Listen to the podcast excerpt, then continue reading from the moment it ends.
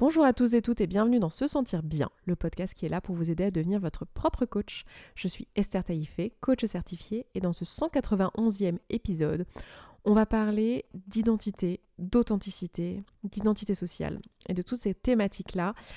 Euh, c'est un sujet qui me passionne. Je suis super contente de vous faire ce podcast. Le seul truc, c'est que je viens juste de l'enregistrer, mais pas avec le bon micro sans m'en rendre compte.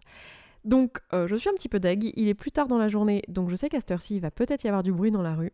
Je pense que ce sera quand même mieux avec un bon micro. Donc on va voir, écoutez, et c'est pas plus mal, ça me permet... Je suis une extravertie, donc j'organise ma pensée à l'oral. Donc le fait de l'avoir déjà enregistré une fois, ma pensée va être encore plus organisée, donc c'est très très bien. Voilà. Vous voyez comment on change ses pensées sur une situation Comment on s'auto-coach en, direct live? Bref, euh, on est là aujourd'hui pour parler de masques sociaux et de choses comme ça. Euh, l'authenticité le fait de vivre une vie authentique, euh, d'être soi du début à la fin, dans tout son être, dans toute sa façon de s'exprimer au monde, c'est un truc qui me tient énormément à cœur. C'est un truc hyper important pour moi. Je suis quelqu'un, si vous me rencontrez, euh, ou je pense que ici vous vous en rendez compte de toute façon, mais je suis quelqu'un qui partage beaucoup, qui est très ouverte, euh, dans le sens très ouverte à qui je suis. on peut lire en moi comme dans un livre ouvert, en fait, je suis pas mal euh, dans la vulnérabilité assez vite, dans l'authenticité. Voilà. C'est quelque chose qui me tient à cœur parce que je pense que la force se trouve ici, que euh, j'ai rien à cacher, que je, trouve ça super en fait d'avoir cet espace-là. Et je sais que vous êtes beaucoup à être inspiré par ça. Et aujourd'hui, j'ai envie de parler des limites de ça. J'ai envie de parler de cette thématique et de cette recherche d'authenticité et de euh, comment parfois on peut être perdu. Comment on peut à la fois être perdu dans quels sont les espaces dans lesquels on, a la place d'être vulnérable et authentique et être perdu aussi quand on le choisit de ne pas l'être et euh, on a l'impression d'être totalement dans le mensonge, de pas se sentir soi, etc. Et à l'inverse, euh, quand on est tout le temps dans les masques et tout le temps dans euh, la suradaptation autour de nous et pas authentique avec nous-mêmes, comment en fait on peut se perdre et, plus trop savoir quelle est la partie authentique de nous, qu'est-ce qui est ok pour nous, qu'est-ce qui ne l'est pas. Donc j'ai vraiment envie de parler de toute la fluidité qu'il y a entre mon identité euh, réelle finalement et ce que je montre au monde. Donc on va parler de ça aujourd'hui. Je pense que dans une démarche de dev perso, comme on est en train de faire ici tous ensemble, euh, quand on commence à s'intéresser à ces questions-là, on se rend assez vite compte avec le travail que je vous propose ici que on a plein de masques sociaux. On a, j'ai appelé ça les manuels de bonne conduite. Vous savez, les espèces de comportements qu'on a où euh, on a des attentes par rapport aux autres, euh, on a des attentes qu'on projette sur les autres, les autres projettent des attentes sur nous, et on est chacun, chacune en train de jouer des espèces de rôles sociaux euh, avec un masque. Donc on est euh, la personne auprès de ma grand-mère euh, d'une certaine manière, on est la personne auprès de ses amis, on est d'une autre manière, auprès de nos parents encore d'une autre manière, auprès de notre meuf ou de notre mec, on est encore d'une autre façon, auprès de, je sais pas, de notre voisine, de notre gardienne, on est encore différent. Et en fait, toutes ces parties-là de nous-mêmes sont un mélange de qui on est et juste un petit bout de qui on est qu'on ne montre pas aux mêmes personnes. Euh, donc on montre pas les mêmes parties de nous aux différentes personnes, quoi. Et à la fois un mélange de codes sociaux, de, manuels de bonne conduite, de choses comme ça. Et le risque, en fait, c'est de se paumer au milieu de tout ça. Parce qu'il y a plein de choses qu'on fait qui sont inauthentiques et on a besoin de se réaligner. Et euh, parce qu'on se perd peut-être un peu euh, dans ces différentes personnalités et on sait plus où se situe le vrai nous. et il y a plein de moments où on se sent pas bien parce qu'on on joue un rôle dans lequel on se reconnaît pas.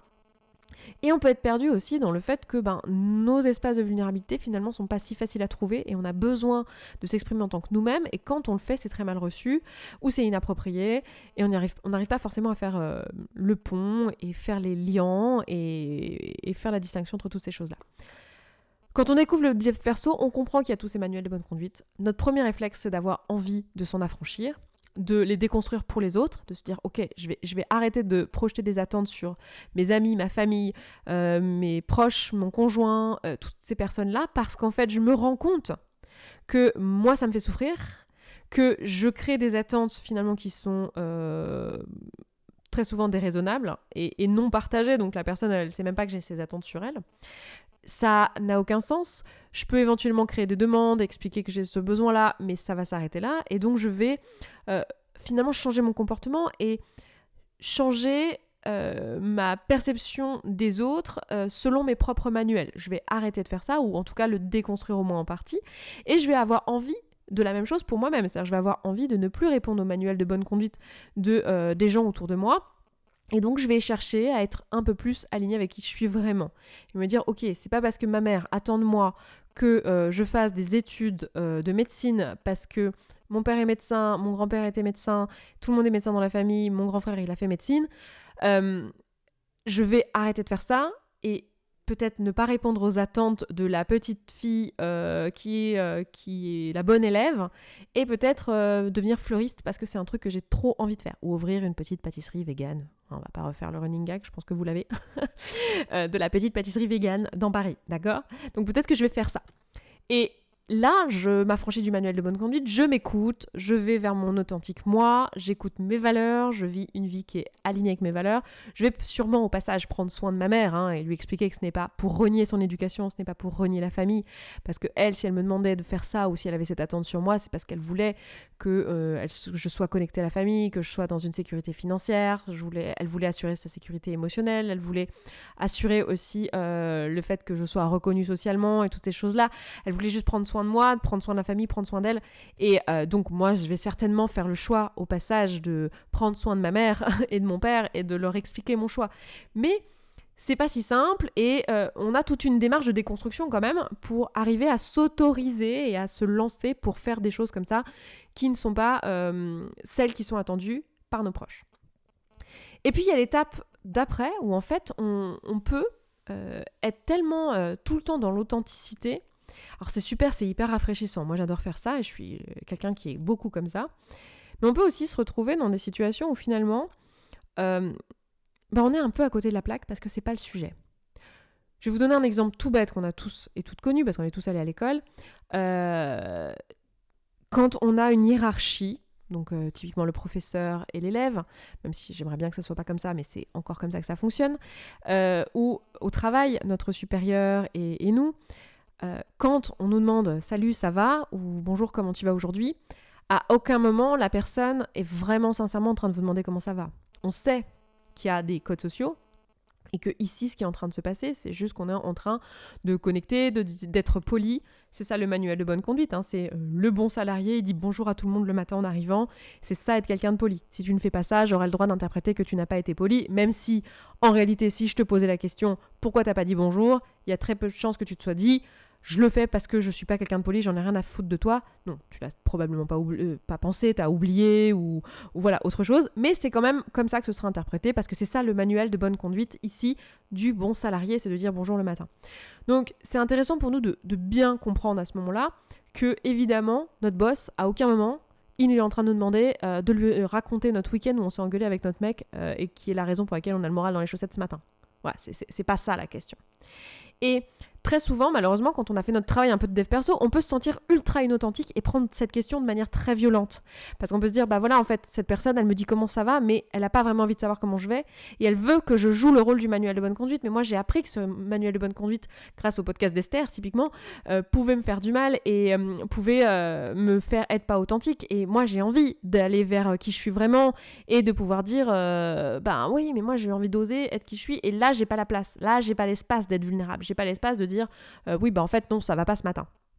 Et moi, je trouve ça génial que collectivement, grâce typiquement au dev perso, grâce à la prise de conscience qu'il y a autour de combien on a éteint les émotions euh, et combien euh, personne ne légitimise les émotions. Heureusement, on est en train de faire un travail collectif de d'accepter de plus en plus la présence des émotions et de laisser la place à un peu plus de vulnérabilité dans les entreprises, typiquement à l'école, peut-être dans les familles. Il y a plein de sujets qui étaient tabous il y a encore quelques années qui commencent à s'ouvrir et c'est trop cool mais il y a plein d'endroits où ce n'est pas l'objet en fait. Et c'est hyper intéressant de, comprendre ça et de se rendre compte qu'il y aura des moments où on va mettre des masques, on va appliquer des manuels de bonne conduite, pas dans une intention de se renier ou d'être inauthentique, pas dans une intention de faire semblant, mais dans une intention de remplir d'autres besoins que celui d'être authentique, soi-même, qui est tout en haut dans la pyramide de Maslow. Il y a plein de moments où on va choisir de remplir d'autres besoins. Donc le lundi matin, quand je raconte pas mon engueulade épique de ce week-end avec mon mec, juste pour une histoire de toast à l'avocat, quand je lui raconte pas ça, ce n'est pas par inauthenticité, mais c'est par choix de ici, je n'essaye pas de remplir mon besoin d'être authentique, ici j'essaye de remplir mon besoin de sécurité au sein de l'entreprise, de sécurité matérielle, de sécurité euh, émotionnelle, de l'équilibre, de connexion avec les autres, donc sécurité, mais aussi connexion. Euh, connexion, amour, euh, appartenance à un groupe, voilà, j'appartiens à l'entreprise, on se dit bonjour le matin, on se fait même peut-être un check, on a peut-être un, un, truc, un running gag qui revient. Et là, je suis pas inauthentique en fait, je suis juste en train de remplir un autre besoin que celui d'être authentique. Et c'est super important de se rendre compte de ça en fait, parce que sinon, il y a plein de fois où on peut passer totalement à côté et le vivre extrêmement violemment après quand on croise des, des, manuels de bonne conduite, euh, auxquels on a en fait envie d'adhérer. C'est juste qu'on va pas montrer toutes les parties de nous-mêmes. Je veux dire, le dimanche après-midi, euh, quand on parle à la grand-mère, on va sûrement faire euh, des, mensonges par omission à minima, ou même des mensonges frontaux. Et ce n'est pas par manque d'authenticité, c'est pas euh, besoin de remplir des manuels de bonne conduite. Ma grand-mère, elle n'a pas besoin de savoir qu'en fait, mon copain et moi, on est un couple libre et que du coup, ce week-end, bah, on a vu des gens différents et que voilà, n'a pas envie de le savoir, moi j'ai pas envie de lui dire, personne n'a envie de savoir ça ici, ça n'a rien à faire dans un dîner de famille, et c'est tout. Et c'est juste que ici, on n'est pas là pour ça, on est là pour connecter sur autre chose. Alors, ce que je suis en train de vous dire là, normalement, c'est d'une évidence pour la plupart d'entre nous, à part si on a vraiment des problématiques de, euh, pour comprendre les dynamiques sociales. Euh, mais je trouve ça hyper important qu'on en reparle une fois qu'on a tout déconstruit, de reconstruire les morceaux. Hein. Ça, c'est des morceaux que vous avez a priori construits et appris dans votre éducation. Mais quand on déconstruit tout, comme on est en train de le faire sur, euh, sur ce podcast, je trouve ça intéressant de reconstruire les briques et de dire, OK, qu'est-ce que je garde en fait de cette construction? Et à quoi ça me sert toute cette construction et tout cet équilibre? Parce que tous ensemble, on crée un équilibre social dans lequel on se sent bien, dans lequel on est en sécurité, dans lequel, euh, voilà, ça fonctionne, tout simplement. Il y a une autre problématique qu'on peut avoir quand on déconstruit tout ça, et quand on travaille sur tous ces masques et tous ces manuels de bonne conduite et tout, au-delà du problème de se sentir inauthentique dans plein de situations, ce qui est ce que je viens de vous amener là depuis le début du podcast, l'autre problématique que je vous avais annoncée, c'est le moment où aussi on peut se dire, mais tiens, moi je suis perdu en fait. Je me perds dans toutes les personnalités que j'adopte, dans différents contextes. Je ne sais pas qui je suis en fait. Je me confonds avec mes propres masques. C'est le moment où en fait, le lundi matin, quand tu dis à ton boss, oui oui tout va bien, ça va super, j'ai passé un trop bon week-end, et toi, c'est le moment où en fait, là tu te confonds avec le masque et que tu te dis, en fait tu passes à côté du fait que non, en fait ça va pas bien en ce moment. Tu crois que tu es ce manuel de bonne conduite, tu crois que tu es cette personne euh, le lundi qui va super bien et que tu en oublies qu'en fait non tu vas pas super bien. Juste là t'as pas envie de le dire à ton boss. Donc tu fais euh, bonne figure et tu dis bonjour ouais ça va super bien. Et toi t'as passé un bon week-end. Mais tu sais que en fait en vrai t'as besoin d'un espace d'écoute d'un besoin de vulnérabilité. Ça peut être ton psy ta meilleure pote. Enfin ça n'a pas du tout le même rôle hein, mais t'as besoin d'un espace de vulnérabilité. Euh, et du coup tu vas avoir ces discussions là et euh, tu vas pouvoir être authentique à un autre endroit en fait. D'accord? Ce que je voulais dire, je, je suis pas en train de dire que ta psy et ton pote c'est la même rôle, j'espère que j'ai été claire. Euh, mais c'est juste que c'est deux espaces dans lesquels tu vas pouvoir être toi. C'est ça le point commun. Et on a tous besoin d'espaces de vulnérabilité, d'authenticité, et on en manque cruellement dans notre société. C'est tout l'objet de tout ce que je vous raconte aussi sur ce podcast. Mais on en manque cruellement. Nous, on en crée un euh, au sein de la communauté. Si vous écoutez ça et que vous, vous ne connaissez pas ce genre d'espace, mais vraiment, venez, moi j'adore. L'espace de coaching, c'est ça. Hein. C'est un espace dans lequel vous avez quelqu'un en face de vous qui euh, vous écoute, qui ne vous juge pas et qui est juste là pour accueillir et vous permettre de voir ce qu'il y a dans votre esprit, de pouvoir le reformuler. Déjà, parfois, juste le formuler à l'oral, c'est suffisant pour avoir des déclics. Et euh, le coach, il va permettre de vous questionner et de vous permettre de comprendre ce qui se passe dans votre tête et d'apprendre à vous connaître du coup au passage, de vous rencontrer. Euh, un autre espace de vulnérabilité que j'adore et un espace qui, que moi je, développe en ce moment depuis presque un an maintenant dans SSB que j'adore, j'adore, j'adore, j'adore, c'est le cercle de parole. C'est un espace dans lequel, contrairement au coaching, alors déjà il est, il est collectif, alors que le coaching il peut être collectif mais il ne l'est pas nécessairement, ça peut être aussi un espace qui est fait à deux. Euh, le cercle de parole c'est un endroit où en fait vous allez pouvoir être vulnérable, vous allez pouvoir amener toute votre authenticité, toute votre entièreté dans la mesure de vos capacités, et euh, ne pas être jugé, évidemment, ça c'est commun à l'espace de coaching, mais c'est aussi un espace dans lequel vous, n'allez pas être questionné. On ne va pas vous creuser, on ne va pas vous demander d'en dire plus, on ne va pas vous remettre en question, vous aider à, questionner ce que vous êtes en train de dire, ce qui est le cas dans un espace de psy par exemple, ou dans un espace de coaching, pas dans les mêmes objectifs, dans le coaching et dans la psy. Mais dans les deux cas, c'est des espaces d'authenticité, de vulnérabilité dans lesquels vous pouvez être entièrement vous-même et vous êtes écouté et non jugé, euh, et où on va vous questionner. Dans le cercle de parole, on ne va pas vous questionner. Et votre but, ça va être juste de connecter avec les autres personnes en écoutant leurs témoignages et vous en délivrant le vôtre, de vous rendre compte des ponts, de faire des ponts. Et c'est super intéressant de faire ça parce que comme vous savez que vous n'allez pas être questionné, qu'on va pas vous, vous, faire creuser. Vous allez voir qu'inconsciemment, vous allez apporter des choses que vous n'auriez pas apportées sinon, parce que vous auriez eu peur que votre psy vous pose une question, même si c'était pas conscient, hein, ou votre coach vous fasse creuser parce qu'il entend du bullshit et qu'il voit que c'est ça qui fait que vous n'agissez pas, que vous êtes dans la procrastination et il a envie de vous aider à sortir de ça, puisque c'est votre demande, c'est pour ça que vous vous faites coacher. Et, euh, et en fait, votre inconscient ne va pas l'amener parce qu'il veut pas bosser dessus. Donc le cercle de parole, c'est vraiment un espace que, je trouve génial, qui permet de déconstruire énormément de trucs et qui est très complémentaire au coaching, je trouve. Et c'est pour ça qu'on en propose, nous, euh, dans, tous les espaces. Là, je viens de passer une semaine, enfin pas tout à fait, parce qu'on a fait 4 jours et demi, avec des, des coachés justement dans, en immersion. Euh, et on a fait des cercles tous les jours. C'est vraiment quelque chose, euh, moi, que je trouve dingue, dingue, dingue comme espace. Et on en fait dans la communauté. Si, si vous n'avez pas encore rejoint la communauté, les amis, mais qu'est-ce que vous faites? Vraiment, vous écoutez ce podcast et vous ne faites pas partie de la communauté? Et si vous avez été dans la communauté et que vous en êtes sorti, allez regarder ce qu'on fait aujourd'hui parce que on fait des choses. Euh, enfin, on, passe notre temps à évoluer en fait. Et euh, on a pas mal évolué ces derniers mois, cette dernière année. Et euh, voilà, moi c'est un endroit que j'adore, c'est un endroit où justement vous avez la place, vous avez l'espace d'être authentique. Si vous en manquez dans votre vie, alors évidemment je vais que vous encourager à en créer au sein de votre couple, au sein de vos amis, si vous êtes en couple et si vous avez des amis, ou au sein de votre famille, enfin au sein des personnes qui vous sont proches, parce que je trouve ça génial de créer ce genre d'espace. Mais si vous en manquez, euh, sachez qu'on crée ce genre d'espace dans la commu et c'est trop génial. Donc, ça va être important en fait d'avoir ce type d'espace, mais de se rendre compte que ce type d'espace euh, et ces endroits où on peut être soi-même entièrement dans toute notre vulnérabilité, euh, bah, c'est pas forcément partout et on n'aurait pas envie que ça soit partout. Et le risque, donc c'était la deuxième partie de ce podcast que j'étais en train, parce que j'ai divagué du coup, j'ai fait mon extraverti. Euh, la partie qui était euh, la, partie sur laquelle j'étais en train d'aller, qui est le moment où en fait nous on se perd et qu'on se confond avec notre masque, c'est parce que on n'a pas vu en fait à ce moment-là que euh, bah, on n'était pas totalement authentique. Donc ça va être hyper important de, remettre en question aussi ces masques-là et de se dire, ok, à quel moment je suis en train de remplir quel besoin? Pourquoi je me suis comportée de cette manière-là? Pourquoi est-ce que j'ai répondu ci ou ça? Pourquoi je me suis sentie comme ça au moment où je l'ai fait? À quel endroit j'étais juste, à quel endroit j'étais pas juste, à quel endroit j'ai pas été authentique, est-ce que je suis ok avec le fait de pas être authentique totalement dans ce contexte-là, pourquoi je l'ai fait, pour quel besoin, qu'est-ce que ça m'a permis?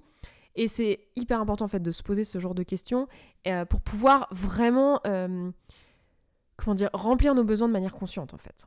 Et c'est ça qui est, super chouette euh, une fois qu'on travaille sur toutes ces thématiques-là, c'est qu'on va pouvoir faire ça en fait.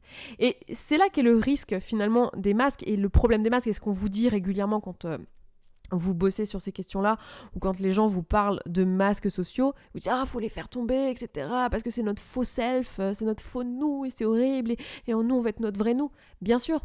Mais en fait, il y a plein de moments où c'est pas par inauthenticité qu'on fait ça, c'est pour remplir des besoins. Et le risque, c'est de tout faire tomber et d'oublier de remplir nos besoins en fait.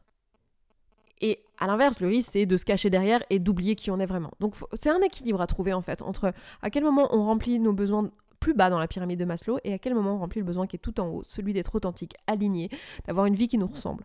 Et il y aura des contextes dans lesquels on a envie de remplir ce besoin-là et d'autres pas. Il y a plein de gens qui choisissent dans leur vie professionnelle de ne pas remplir leurs besoins d'authenticité, qui sont tout à fait OK avec le fait de mettre un masque quand ils vont au boulot, l'enlever le soir qui veulent vraiment que leur boulot, ça leur remplisse quoi? Bah, Leurs besoins euh, de sécurité matérielle, leurs besoins de connexion, d'appartenir à un groupe, leurs besoins de reconnaissance sociale et basta quoi, qui n'ont pas particulièrement envie que ça serve à leur épanouissement personnel et à leur bonheur et leur alignement, parce que leur alignement ils l'ont au sein de leur famille, parce que leurs valeurs sont ailleurs. Ce sont des valeurs qui, où ça se prête mieux finalement de les remplir par le biais de la famille, par le biais du couple, par le biais euh, des enfants, par le biais des amitiés, par le biais du voyage, par le biais de je ne sais quelle autre chose. Et c'est aussi l'occasion, en faisant ce travail-là et en se posant ces questions de cette manière-là, de le voir en fait et de pas forcément chercher parce que je, crois qu'on vit dans une époque où c'est vraiment la mode de chercher sa mission de vie et de faire absolument un boulot qui remplit ses valeurs et je dis pas que ça peut pas être intéressant d'explorer cette piste là mais c'est pas la seule façon d'être heureux en fait. Et c'est pas les masques ne sont pas à bannir de fait parce qu'ils existent. Vous voyez ce que je veux dire? Et je trouve ça intéressant de, de nuancer parce que là, ça fait un moment qu'on se pose des questions sur ces sujets-là. Peut-être que vous m'avez découvert le mois dernier et que c'est pas le cas et que vous venez juste de découvrir tout ça. Mais si vous écoutez ce podcast depuis plusieurs années, ce qui est le cas de la majorité d'entre vous, c'est super intéressant de remettre en question aussi. Et je pense que c'est quelque chose qu'on arrive à faire en ce moment collectivement sur les réseaux et je trouve ça trop génial de, poser les limites en fait au dev perso. Et, euh, et de comprendre ces choses-là, ces nuances-là. Là, on est vraiment sur de la nuance. Et, à mon sens, c'est là que se trouve euh, la magie du travail qu'on est en train de faire. C'est quand on comprend en fait toute son étendue et toutes ses nuances.